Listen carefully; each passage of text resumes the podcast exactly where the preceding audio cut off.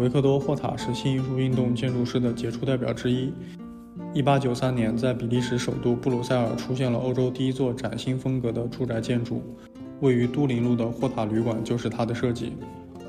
霍塔旅馆首次打破古典束缚，尽量避免使用长廊，利用钢铁建筑材料，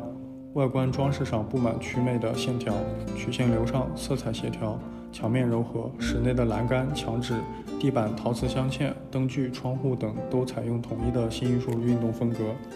一八九七年设计的布鲁塞尔人民宫也是其代表作。维克多·霍塔的建筑设计不但代表比利时新艺术运动最高水平，而且也是当时整个新艺术运动建筑设计中最为杰出的代表之一。霍塔在布鲁塞尔设计的塔塞旅馆是新艺术运动中最杰出的代表作品之一。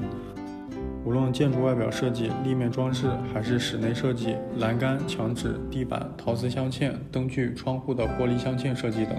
都具有高度统一的新艺术运动风格，曲线流畅，色彩协调，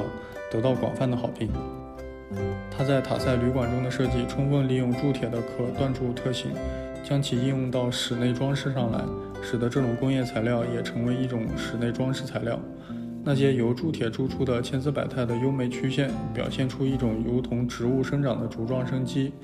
创造出更适宜空气流通、光线通透的开阔空间来。